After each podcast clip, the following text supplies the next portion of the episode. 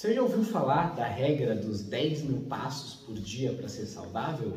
Se sim, você deve ter escutado algo mais ou menos assim. Você tem que andar 10 mil passos por dia para que você seja saudável, para que você tenha o máximo de longevidade e tudo mais. Mas será que isso é verdade? Um estudo recente foi avaliar justamente a relação entre quantos passos você dá por dia e a sua mortalidade. Eu vou explicar o que ele estudou e também explicar para você qual que é o, realmente o mínimo efetivo para você fazer de atividade física para ter a melhor saúde, forma física e longevidade que você pode ter em toda a sua vida. Então, se você é novo aqui no canal, seja muito bem-vindo, bem-vinda. Se você já é velho de guerra, também. Eu sou Guilherme, um dos fundadores aqui do Senhor Tanquinho. Estamos desde 2014 na internet trazendo ciência, receitas, comportamento e muito mais para você ter a melhor saúde possível, a melhor composição corporal possível e ficar no controle do seu corpo. E no vídeo de hoje a gente vai falar sobre o famoso mito dos 10 mil passos, por que, que ele é um mito, quanto que você realmente deveria andar e como que você pode realmente obter o máximo de saúde sem ter que ficar caminhando, se arrastando por aí, horas numa esteira ou dando volta no quarteirão. É isso que a gente vai ver no vídeo de hoje. Então, o estudo em questão é este daqui que está na tela agora, e ele avalia a relação entre a quantidade de passos diários com a mortalidade por todas as causas e os eventos cardiovasculares. E o objetivo do estudo é justamente identificar qual que é a relação entre o mínimo ou o máximo que a gente tem que andar por dia, tem que caminhar por dia para ter uma saúde de ferro, viver mais anos numa melhor forma. Então, eles pegaram mais de 200 mil pessoas ao longo de 17 estudos, né? É uma meta-análise, ela pegou vários estudos que já existem para computar com um superpoder estatístico, digamos assim, entender o que, que as pessoas realmente que vivem mais fazem em termos de caminhada e muito mais. Também fizeram alguns estudos baseados na idade das pessoas. Será que pessoas mais velhas precisam andar mais ou andar menos do que as mais novas? E também identificaram, separaram que mais ou menos era metade homem, metade mulher, então se isso muda de acordo com a pessoa, e até mesmo verificaram se morar num lugar quente ou frio, em termos de clima, influencia isso. E a gente vai ver agora o que, que aconteceu, o que, que eles descobriram. Antes de a gente dizer quais foram as conclusões do estudo, vamos explicar mais ou menos o que, são esses passos e o que, que conta e o que, que não conta, tá bom? Então, entenda que se você sai para uma caminhada, você caminha, por exemplo, 3 quilômetros, você vai estar tá dando aí uns 4 mil passos, dependendo da sua altura, do tamanho da sua perna. Isso vai depender bastante. Um, imagina que um homem de 1,90m vai ter passos maiores do que uma mulher de 1,5m. Então ele cobre mais quilômetros de distância ao andar mil passos do que ela. Faz sentido? Só que para normalizar, é importante contar o seu número de passos. Então, se você quiser uma boa proxy, um bom arredondamento, para cada dois mil passos aí você tem um quilômetro e meio mais ou menos de caminhada. Então, se você saiu para caminhar 5 quilômetros, você deu 7 mil passos nesse dia? Sim, porque deu mais ou menos isso nessa caminhada. Mas pensa que você não dá passos apenas nisso. Então, se você mora numa casa grande, vai para lá, vai para cá, saiu para dar uma volta com o cachorro, foi para a cozinha, foi para o banheiro, fez faxina, tudo isso está sendo movimento, né? Mesmo que você não esteja saindo para caminhar. Se você sai para fazer, por exemplo, uma aula de dança de salão, é uma coisa que eu gosto de fazer, você está dando aí vários passos na aula, mesmo que você não esteja saindo para caminhar, ninguém esteja contando isso. Então, a definição de passos, ela acaba sendo muito mais uma proxy, né? Uma medida intermediária para grau de atividade física leve que uma certa pessoa dá. Tudo isso é importante porque mesmo se você não sai para fazer uma caminhada de 5 km todos os dias, porque isso vai levar aí, talvez uma hora do seu dia todos os dias, se você não tem essa disponibilidade, você talvez possa compensar com outros tipos de atividade física, um ciclismo leve que você usa, por exemplo, para ir até o trabalho, você pegar as escadas em vez do elevador, todo esse tipo de coisa pequena que na prática acaba somando em termos de atividade física, o seu corpo não identifica que, ah, eu preciso fazer uma hora de caminhada direta. Não, talvez fazer 15 minutos aqui, 15 minutos ali já te traz um benefício, tá bom? Mas isso se aplica como para você? Basicamente, o que os cientistas descobriram é que quanto mais passos uma pessoa dava, isso é, quanto mais ativa ela era, maior a chance dela de ter menor mortalidade por todas as causas e também de ter menor chance de eventos cardiovasculares, né? um infarto, um AVC, alguma coisa assim. Então, você percebe que andar mais, ser mais ativo no geral, é melhor do que ser menos ativo. Só que também perceberam que existe um limite dos seus ganhos. Como assim? Se você não faz nada, absolutamente nada, fica deitado na cama o dia inteiro, e você começa a dar 2 mil passos por dia, você vai ter um ganho muito maior do 0 ao 2 mil do que alguém que já faz 8 mil passos por dia ao bater os hipotéticos 10 mil passos. Aliás, essa história toda de que você precisa de 10 mil passos por dia nunca foi comprovada pela ciência. Isso vem originalmente de uma campanha de marketing para vender pedômetros, né? É um aparelhinho que conta os seus passos. Isso veio lá depois da Segunda Guerra Mundial. Essa campanha de marketing surgiu para vender o pedômetro, que é algo que conta os seus passos e as pessoas começaram a falar de 10 mil passos para ter saúde, é um número redondo, bonito, todo mundo lembra. Assim como tem aquela teoria de que foi popularizada pelo Malcolm Gladwell, o autor do livro Outliers, livro muito bom por sinal, mas que você precisa de 10 mil horas de prática para ficar excelente em alguma coisa. E esse é um resumo popular, mas não é exatamente isso que deu, porque senão, imagina qualquer pessoa aí que fosse taxista ou Uber, dirige por 10 mil horas ao longo de alguns anos, ia ser o melhor piloto do mundo. Mas o motorista de táxi não é um motorista de Fórmula 1, porque não é só acumular horas atrás do volante que conta, assim como para sua saúde não é só dar 10 mil passos. Não funciona assim, a vida não é tão simples a gente não vai entrar em todo esse detalhe aqui, dos outliers, dos não sei o que lá, a gente vai falar da sua saúde agora. Vamos falar primeiro então sobre a questão da idade, tá? Os pesquisadores separaram pessoas abaixo de 60 anos e acima de 60 anos e descobriram que quando você é mais velho, você não precisa de tanta atividade assim. Como assim? Eles acharam o número ideal de passos. Ideal é assim, onde você obtém os maiores ganhos de qualidade de vida sem ter que andar muito mais, né? Então, como eu mencionei, você tem ganhos marginais decrescentes quando você anda mais. Então, você vai do 0 ao 2 mil, você tem mais benefícios do que do 8 mil para o 10 mil, por aí vai. Do 2 mil para o 4 mil tem mais benefícios também do que do 6 mil para o 8 mil. Mas qual que é o nível ótimo? Como é que você acha um equilíbrio aí? Então, das pessoas com 60 anos ou mais, o número ideal de passos delas era de 8 mil a 10 mil por dia, onde elas viam maiores ganhos e benefícios de saúde. E das pessoas com menos de 60 anos, né, aí elas tinham de 7 mil a 13 mil passos por dia. É um alcance, uma amplitude maior. É claro que algumas profissões já vão puxar essa média para cima. Imagina um garçom ou um carteiro, ele fica muito mais tempo de pé e dá muito mais passos do que nós que trabalhamos aí sentadinhos atrás de um computador o dia inteiro. Mas então note que o número não é tão grande e nem mesmo tem que chegar aos 10 mil passos para você ter excelentes ganhos de saúde com isso.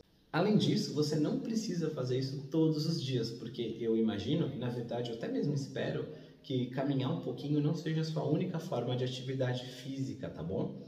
Então entenda que, como eu mencionei antes, os passos são muito mais um jeito simples de quantificar a sua atividade física. Imagina que você não caminha muito, caminha aí só 2 mil passos por dia, mas faz uma hora de natação todos os dias. Com certeza você tem mais benefícios do que quem caminha 3 mil passos por dia. Mesmo que essa pessoa caminhe mais que você, você está tendo muito mais atividade física total, com muito mais intensidade, com muito mais variedade, o que também é legal. Além disso, a boa parte dos nossos seguidores aqui, especialmente alunos de programas como o Projeto Tanquinho, que ensina a ganhar massa magra, definição, sem ter que se matar na academia, vão na academia ou fazem treino de força em casa, né? Os programas e modelos que a gente ensina lá. E com duas a três horas por semana, você consegue, por exemplo, ter ótimos resultados com um estímulo muito diferente do que o da caminhada, um estímulo que vai gerar adaptações metabólicas positivas, que vai aumentar o seu metabolismo de repouso. Eu falei disso em outro vídeo. Se quiser saber, escreve aqui exercício que aumenta o metabolismo que eu mando para você. Vai ter também benefícios de preservação de massa magra, o que diminui a sua chance de quedas conforme você envelhece, então também aumenta a sua longevidade se você não ficar caindo, se fraturando, se lesionando. Então, você tem várias outras variedades que são mais importantes do que só o número de passos. É importante fazer isso porque às vezes os estudos eles limitam o escopo do que é estudado, né? Você estuda menos coisas, por exemplo, esse aí estudou basicamente contagem de passos mas você está simplificando a vida real. Esse é um modelo. Então, é um modelo que todos os modelos são imperfeitos, mas alguns são úteis, tá? Esse é um princípio importante na ciência. Nenhum modelo é perfeito, corresponde perfeitamente a todas as complexidades que existem no nosso mundo, mas alguns são úteis para a gente estudar, para a gente usar, para a gente entender melhor a relação do ser humano com a saúde, com a natureza, com o ambiente, consigo próprio e muito mais. Isso é especialmente relevante porque hoje em dia a gente sabe dos perigos do sedentarismo. Só que não é que ficar sentado, ser sedentário no sentido sentado, trabalhar sentado atrás de uma mesa, como eu faço, como você provavelmente, estatisticamente falando, dos nossos seguidores faz também, isso faz mal necessariamente. É porque isso geralmente diminui o nosso tempo, a nossa disposição até, nossa energia para fazer atividade física. Porque, por exemplo, veja que este levantamento de 2016 concluiu. Ele foi publicado no jornal The Lancet, que é muito famoso e prestigiado no mundo da medicina, e ele busca responder a seguinte pergunta: Atividade física atenua ou mesmo elimina a associação negativa de tempo sentado com mortalidade? Uma meta-análise harmonizada de dados de mais de um milhão de homens e mulheres. E com base nas estatísticas calculadas, eles interpretaram da seguinte forma: altos níveis de atividade física de intensidade moderada, ou seja, de 60 a 75 minutos por dia, uma horinha por dia, parecem eliminar o risco aumentado de morte associado com mais tempo sentado. Então note que mesmo se você trabalha sentadinho ou sentadinha o dia inteiro, isso não é um sinal de que você vai morrer mais novo nem nada assim. Você tem escolha, você tem agência para escolher as coisas na sua vida e praticar atividade física aí, seja ela caminhada, natação, andar de bicicleta, fazer dança, fazer o que você quiser, jogar tênis, praticar algum esporte, jogar bola, enfim, o que for Levantar pesos, obviamente, vai ser muito bom fazer treino de força. Qualquer uma dessas coisas te ajuda a ser mais saudável. Assim como cuidar da sua alimentação ajuda também. A gente tem um programa de alimentação chamado Cardápio Tanquinho 2.0. Vou deixar o link para ele na descrição. Se você ainda não otimizou essa área da sua vida, se você ainda não está fazendo o máximo que você pode pela sua alimentação, vale a pena dar uma olhadinha no vídeo de apresentação da página lá, para você entender o que, que os nossos alunos estão seguindo em termos de pilares os resultados que eles estão obtendo. O importante desse lembrete aqui é lembrar que você tem escolhas e fazer atividade física, mesmo que você trabalhe sentado ou sentada, ainda é uma opção que você pode ter. Assim como cuidar do seu sono. Esse é assunto de um vídeo recente aí que a gente gravou também. Então, procura aqui no nosso canal, dá uma olhadinha, procura na busca do YouTube Senhor Tanquinho e o tema que você quer saber, que você vai aprender alguma coisa sobre isso. Então, Senhor Tanquinho, suplementos, se você quer saber sobre quais suplementos são bons ou ruins. Senhor Tanquinho, vinho, para saber se vinho faz mal, vinho faz bem, quanto pode tomar, se atrapalha na dieta e muito mais. Então, procura lá, dá uma pesquisada, investe um pouquinho de tempo em você, vai fazer muito bem para sua saúde, tenho certeza que você só tem a ganhar com isso. Então, o que, que a gente pode concluir de tudo isso? Basicamente que não é tão difícil quanto você pensa. Sabe, quando a gente vê coisas de saúde que propõem uma vida idealizada que a gente não consegue seguir, é nossa tendência natural a gente ficar frustrado. Então, quando a gente ouve dizer que nunca mais pode botar uma gota de bebida alcoólica na boca ou comer um grama de açúcar, a gente desmotiva e tende a desanimar e a não seguir. Quando a gente tem que dormir 8 a 9 horas todas as noites da nossa vida e nunca pode dormir tarde, simplesmente a gente não vai fazer isso, não vai dar sempre. E fazer 10 mil passos todos os dias também não é realista para a maioria de nós. Então vamos entender o mínimo, o que a gente realmente pode fazer que vai garantir um monte de benefícios e que ainda se encaixa na vida real. Essa é a proposta do nosso trabalho. E quando a gente fala em termos de atividade física, o que, que a gente pode concluir? Bom, esse estudo de 2022 foi muito, muito interessante. Ele avaliou a atividade física em termos de intensidade e duração, né, duração da prática, e a mortalidade em adultos dos Estados Unidos. E o que ele concluiu foi bem legal, foi bem mais factível em termos de vida de nós seres humanos que temos uma vida corrida em pleno século 21. Praticamente o máximo da associação com baixa mortalidade, você consegue ao fazer de 150 a 300 minutos por semana de atividade intensa ou de 300 a 600 minutos por semana de atividade mais moderada ou uma combinação de tudo.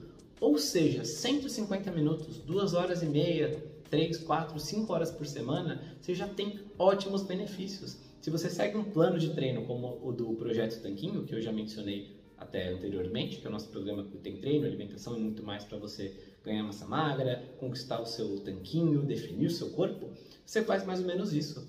Dois, três treinos por semana, 40, 50 minutos cada um, e por aí vai. Você consegue já esse número. E aí o que você ganha de caminhada, de bônus, de dança, de andar com o cachorro, de pedalar no final de semana, de jogar vôlei de praia ou, sei lá, beach tênis ou o que, que você gosta, não importa tanto, importa que você se mova, que você faça, é quase um bônus. Então, entenda que você consegue sim ter uma vida saudável sem ter que se matar de andar daqui para lá, de um lado para o outro, se arrastando que nem um maluco e muito menos na esteira, que é chato pra caramba, parece até que faz o tempo passar mais devagar. Em vez disso, cuide-se o mínimo, faça um bom treino de força, faça uma caminhada aí, talvez uns 30 minutos por dia, separe em duas sessões, separe em duas sessões de 15 minutos e você já consegue ter ótimos benefícios, tá? Eu fiz um outro vídeo comentando um estudo sobre caminhada e como que caminhar 30 minutinhos ajudou o pessoal a emagrecer o dobro do que quem não fazia isso.